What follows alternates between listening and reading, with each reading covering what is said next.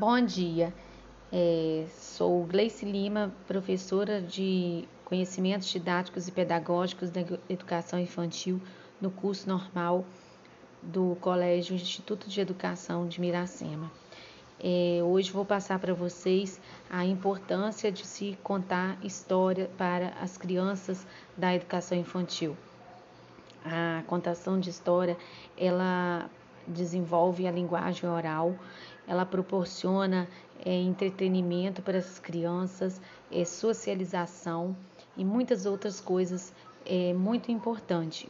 Por isso, precisamos é, utilizar de vários recursos para que esse momento se torne cada vez mais prazeroso.